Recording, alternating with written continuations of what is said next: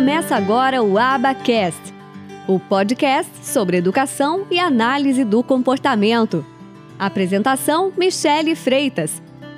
Um oferecimento do Instituto de Educação e Análise do Comportamento.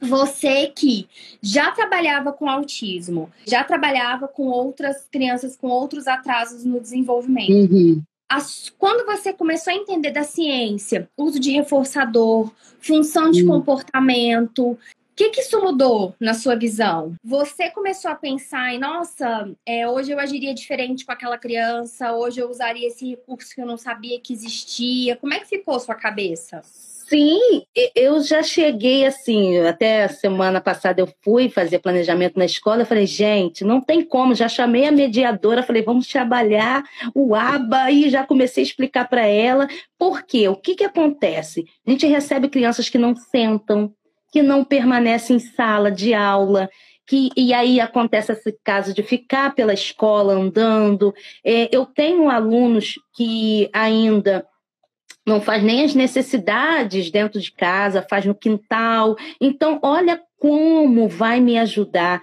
É, e, assim, com certeza eu vou chamar esses pais, né, para trabalhar junto comigo e poder inserir o, a terapia ABA na sala de recursos, gente, eu vou ter um ganho. E, e, isso mesmo, eu penso, nossa, eu já tive aluno que ficou lá com a estereotipia, que fez isso e eu não consegui ajudar nas formações, graduações, não te dão essa base. E é meio que Vamos lá, vamos ver o que, que a gente vai fazer durante o dia ali. Dá, ah, vamos né? tentar, vamos ficar na tentativa. Ah, isso aqui deve deu certo. Então não tem nada científico, né? É, sem evidência, é tudo no achismo mesmo. Vamos.